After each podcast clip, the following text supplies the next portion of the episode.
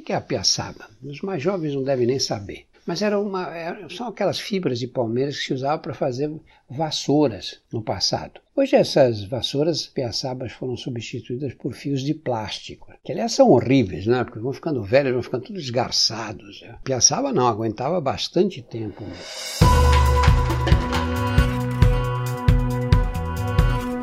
Olá, eu sou Drauzio Varela e aqui você vai ouvir outras histórias.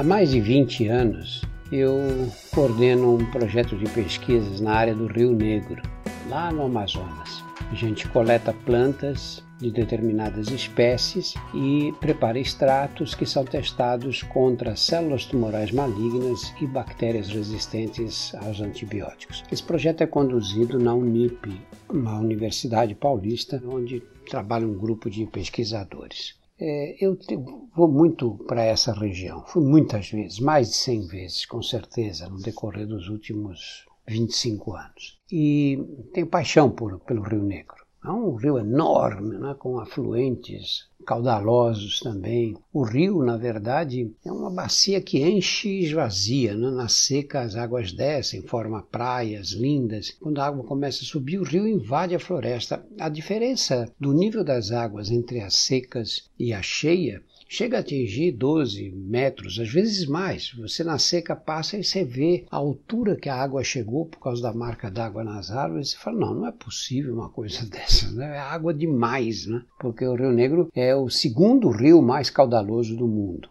O Rio Negro, em fluxo de água, só perde para o Amazonas, que é formado por ele mesmo, quando encontra os Solimões um pouco abaixo da cidade de Manaus. Uma dessas vezes que eu fui lá para cima, é, encontrei, conheci o seu Papaguara. E o seu Papaguara era um indígena da etnia tucana. Ele hoje morava em Barcelos, morava na cidade. Barcelos foi a antiga capital do Amazonas, antes de Manaus. Fica no médio Rio Negro. Manaus fica no baixo Rio Negro. Né? E o é, Barcelos era o centro comercial todo, que depois, quando deixou de ser capital, a cidade foi tendo seu tamanho reduzido. O seu Papaguara é um homem baixo, com as maçãs do rosto saltadas, como os asiáticos assim, e a cabeça, cabelo preto, preto, preto, não tinha um cabelo branco, apesar de ter uns cinquenta e poucos anos. Como muitos indígenas da região, seu Papaguara falava português com um sotaque forte e tinha um olhar que eu nunca mais esqueci, porque era o olhar de quem vive assim uma paz interior, de uma paz interior de dar inveja para nós que moramos na cidade grande. Na nossa conversa, só eu fiz perguntas. O interesse dele pela minha vida era zero. Não perguntou nada, nem de onde eu era, o que, que eu estava fazendo ali, nada, absolutamente nada. E aí começamos a conversar sobre o extrativismo da piaçaba. O que é a piaçaba? Os mais jovens não devem nem saber mas era uma, são aquelas fibras de palmeiras que se usavam para fazer vassouras no passado. Hoje essas vassouras piaçabas foram substituídas por fios de plástico, que aliás são horríveis, né? porque vão ficando velhos, vão ficando tudo esgarçados. Né? Piaçaba não, aguentava bastante tempo mesmo. Ele contou que a, a, o extrativismo da piaçaba era organizado da seguinte maneira. Tudo começava na cheia, a cheia dos rios, na, ali na, na bacia do Rio Negro, acontece entre os meses de junho e julho. E aí ele dizia que chegava o patrão e, e regimentava os homens para a colheita de piaçaba. E eles viajavam na moda amazônica lá. Na, na, na Amazônia, o caboclo, quando viaja assim para trabalho, ele carrega a família inteira. As panelas, as redes para dormir, a roupa, a sandália de dedo, é, uma espingarda, é, um cachorro que é obrigatório, sempre magro cachorro, e, e toda a farinha que ele conseguia juntar. E aí levava, o patrão levava todos para as áreas é, onde estavam as piaçabas, no meio da floresta. A piaçaba é uma palmeira que cresce nessas florestas do Rio Negro, né, especificamente nessa área do Rio Negro. Aí o patrão colocava todo mundo num batelão, batelão barco grande, 40, 60 homens, acompanhados dos familiares. Esses homens e os familiares eram chamados de freguesia do patrão. Eles são chamados, porque isso ainda existe. E o patrão é o proprietário de uma determinada área do rio. Proprietário por quê? Porque ele disse que é o dono daquela área e está acabado, né? Evidentemente que não tem nenhum papel, não tem nada, né? Bom, aí chega nesse local, ele, ele desembarca as mercadorias, os alimentos para manter o grupo até as águas voltarem a subir no ano seguinte. Ele só vai voltar daí a um ano, quando as águas tiverem subido outra vez. E aí ele volta e vai checar.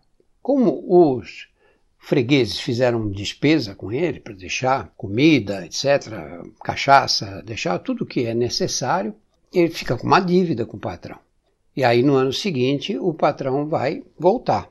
Vai voltar e vai dizer: Bom, você está me devendo tanto, vamos ver quanta piaçaba você produziu e ver se dá para pagar o que você me deve. E esse é o ponto fundamental, né? Essas relações ali nas florestas do Amazonas são muito frequentes, né? Aí ele deixa lá as famílias todas. E o que, que eles fazem? Primeiro, eles pegam no ponto mais alto do rio, eles fazem um barracão de madeira. É um barracão de madeira com, com aberto, com teto de palha. Ali vai ser guardada a piaçaba. Leva tempo para fazer isso. Os 20 homens levam mais ou menos uma semana construindo esse barracão. Pronto esse barracão central, cada família vai fazer a sua casa ao redor dele.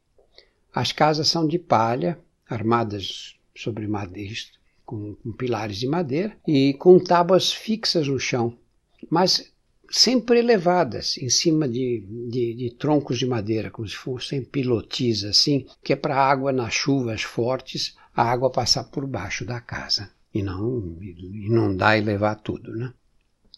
A rotina do, do trabalho do piaçabeiro começa quatro ou cinco horas da manhã. Eles, assim, os mais esforçosos acordam mais cedo. O café da manhã é um café preto, com bolacha, biscoito, se tiver, rosca ou farinha de mandioca. Só farinha de mandioca. É, Para alguns, um pouco de farinha de mandioca e um copo de cachaça e acabou. Mas nada, toma um copo mesmo, é uma talagada de cachaça e com essa energia eles saem para o trabalho. E aí vão para o local onde estão, o, vão procurar o piaçaba, o lugar onde estão as palmeiras que dão a piaçaba. Às vezes dá para ir por água e aí fica mais fácil, vai pela, com a canoinha, vai chegando lá. Quando o lugar que não dá e não tem água, você tem que ir a pé. E aí, assim que eles encontram o caminho, eles abrem uma picada, que é chamada de varador. E esse varador é que vai ser usado para chegar no Piaçabal e para voltar de lá com a Piaçaba. Né? Quando eles encontram a palmeira, o, o procedimento é, é, é, bem segue bem uma rotina. Primeiro eles pegam uns paus e batem nas folhas da piaçaba, batem nos fios da piaçaba. Para quê? Porque ali é um ninho de cobras, baratas, escorpiões, lacraias. Então, primeiro, eles têm que espantar os bichos de lá. Depois disso, eles abrem umas folhas da própria piaçaba no chão para servir de cama para as ramagens que vão ser depositadas sobre elas. Né?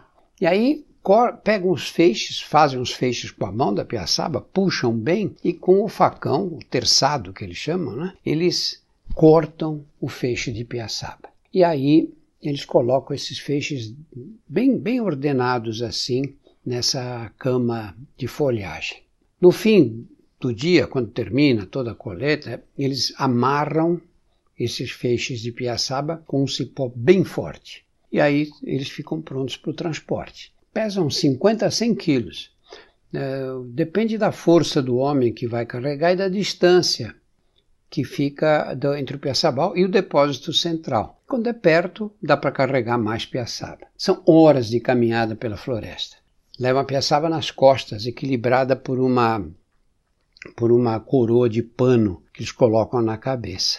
E vão atravessando às vezes riachos e garapés, né, com água à altura do peito, até chegar no ali no depósito central. É, dependendo da distância, dá para fazer duas viagens por dia especialmente quando dá para usar a canoa, quando tem água. É, quando a distância é mais longa e, e, tem que mesmo ir por terra, aí dá para fazer no máximo uma viagem por dia. Na hora do almoço, o, eles comem chibé. Chibé é farinha de mandioca molhada com água do rio. É isso aí. Chibé com o resto de peixe ou a caça conservada no sal. E, e, e alguma fruta. As frutas são muito. São, não são conhecidas fora de lá. Pequiá, uxi, buriti, bacaba, que são frutos também de palmeiras, né? patuá, ou as frutas que dão nos ramos da própria piaçaba. No final da tarde, com a piaçaba no barracão, ele ainda vai caçar ou pescar para garantir o peixe ou a caça, que na verdade são as proteínas necessárias para a manutenção da família toda.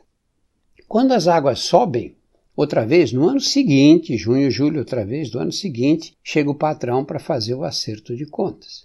E o acerto de contas vai ser a diferença entre a dívida contraída para conseguir os víveres necessários e o número de quilos de piaçaba que ele colheu.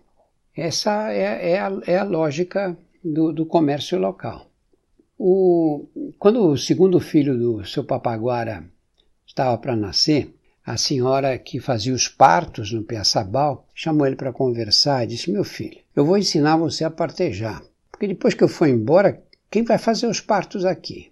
Ele dizia que tinha feito no total 64 partos, sem contar o dos quatro filhos que teve com a mulher nos sete anos que ele passou na floresta sem conseguir liquidar as dívidas com o patrão. Eu fiquei surpreso, foi sete anos no meio da mata sem poder voltar. Ele respondeu com a maior tranquilidade: Eu tive sorte. Tem gente que nasce e morre no Piaçabal sem nunca conseguir sair.